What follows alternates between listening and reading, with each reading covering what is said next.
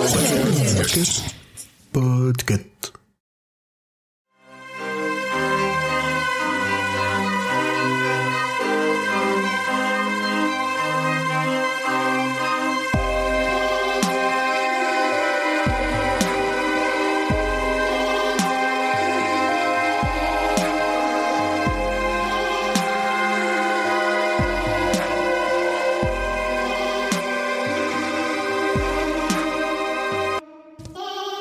à toi, cher auditorice de ce podcast. Peut-être que c'est le premier épisode que tu écoutes. Et dans ce cas, bah, installe-toi confortablement, tu verras qu'on peut passer pas mal de temps ensemble. Alors cette fois-ci, je suis seul, mais d'habitude, nous sommes six. Et si t'es plutôt un habitué ou une habituée, bah tu fais comme chez toi, comme d'habitude.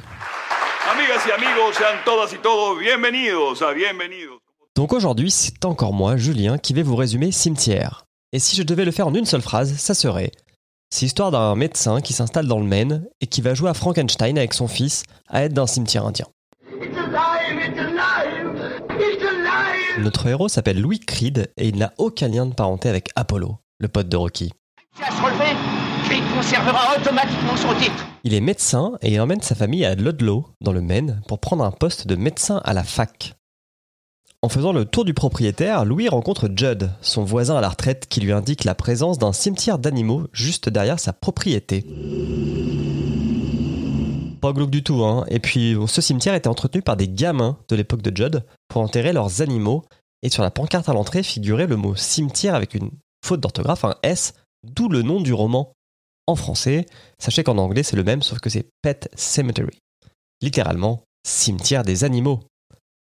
Judd lui dit également de faire gaffe avec la route en face de chez eux parce que les camions y roulent à toute allure et qu'un accident est si vite arrivé.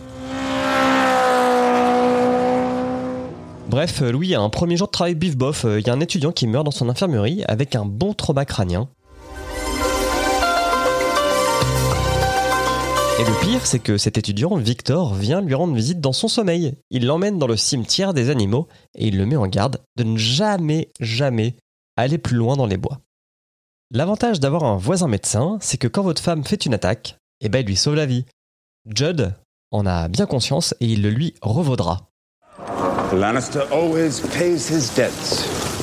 Et ça va arriver plus vite que prévu. Pendant les fêtes de Thanksgiving, la famille de Louis part dans la famille de Rachel, sa femme. Lui, il est resté pour le boulot, et manque de bol, le chat de la famille, Church, se fait percuter par un camion. Et vous devinez bien où? Sur cette fameuse route, en face de leur baraque. Judd emmène donc Louis enterrer le chat, non pas dans le cimetière des animaux, mais un peu plus loin dans les bois. Parce que là-bas, il y a un cimetière indien de la tribu des Micmacs, et qui permet de faire revenir les morts à la vie. J'ai utilisé le puits de Lazare bien trop de fois. J'ai vécu pendant 600 ans. Louis accepte, ne dit rien à sa famille, part en balade nocturne avec Judd, escalade un énorme tas de bois et finit par enterrer le chat dans un endroit qui lui file pas mal la frousse. Le lendemain, le chat est de retour dans la maison. Sauf qu'il n'est pas tout à fait pareil. Louis le prend dans ses bras, mais il y a un truc qui tourne pas rond, puis en plus, bah voilà quoi. Tu pues le chat, tu pues le chat. Pourquoi est-ce qu'on te nourrit? Allez tout le monde Tant pis, les autres n'y verront que du feu. En fait, non, hein, sa fille, elle voit qu'il y a un truc qui tourne pas rond, et avant elle était à fond sur Church, et là elle veut même plus qu'il l'approche. Le soir, Louis et Judd boivent une bière, se racontant leur journée. Et après l'épisode du chat qui pue, Judd apprend à Louis qu'enfant, lui aussi avait enterré son chien dans le cimetière des Micmacs. Son chien est revenu, mais il était aussi différent. Selon la légende urbaine, les natifs américains ont mangé certains des leurs sur cette terre pendant un hiver très rude, prétextant être sous l'emprise du Wendigo et que l'abondance était finie. Et en fait, depuis, bah, cette terre est maudite. Le Wendigo fait partie des monstres et démons les plus craints de la mythologie amérindienne. On avance dans le temps, le chat est devenu un putain de chasseur qui ramène beaucoup de cadavres d'animaux. Noël passe, on arrive en février, et Norma, la femme de Judd, meurt. Cela rappelle à Rachel un épisode très important de sa vie, la mort de sa sœur, qui était alitée, très malade et qui hante encore pas mal certains de ses cauchemars. Au début de l'été, un accident se passe sur cette fameuse route devant les propriétés des protagonistes de l'histoire. Le petit dernier se fait percuter par un camion. Et lors de la cérémonie d'enterrement, Louis et son beau-père se battent au funérarium. Tous les membres de la famille sont sonnés par cette perte. Le soir, il va se saouler chez Judd, qui insiste pour qu'il ne commette pas l'irréparable. Aller enterrer le petit dans le cimetière des natifs américains. Quand il était gamin, il a vu un habitant de la ville faire cela avec son fils mort à la guerre. Le mec est revenu, il lançait des punchlines sur punchlines sur tout le monde et en plus il puait la mort. T'es toujours pas maquée T'as 33 ans, hein Fais gaffe, ma vieille, à ce rythme, tu vas finir célibataire. En même temps, quand je vois ton mec, euh, je me dis que c'est peut-être pas plus mal. Hein. Bon, alors pas de ce genre-là, les punchlines, mais vous avez compris. hein. Mais Louis, il s'en fout. Il va le faire quand même. Il envoie sa femme et sa fille chez ses beaux-parents, puis il prépare son expédition. La nuit suivante, Victor vient dans les rêves de la fille de Louis pour les prévenir qu'une connerie est en train d'arriver.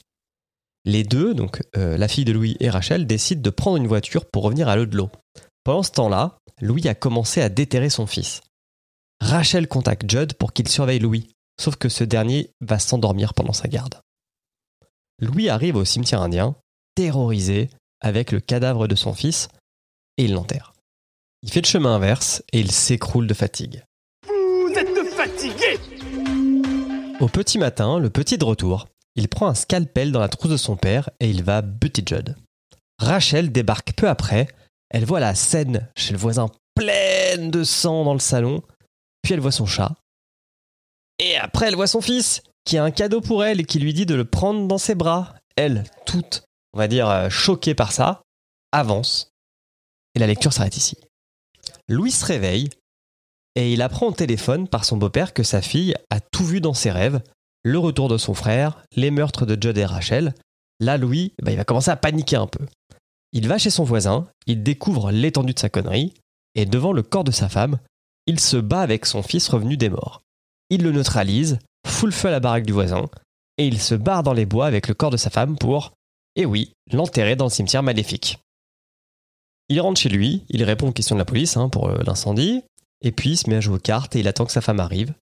Et sa femme revient et lui pose une main sur l'épaule. Fin.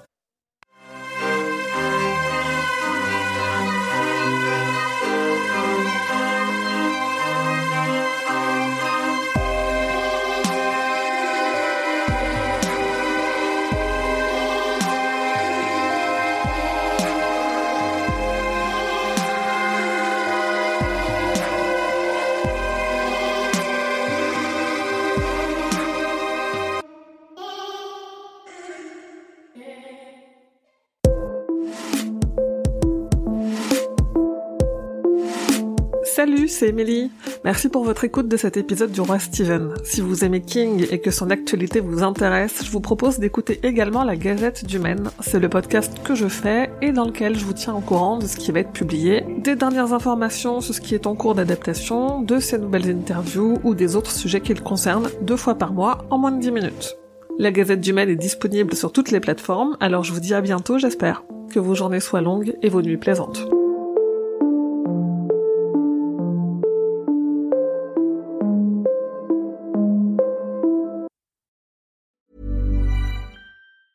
Even when we're on a budget, we still deserve nice things.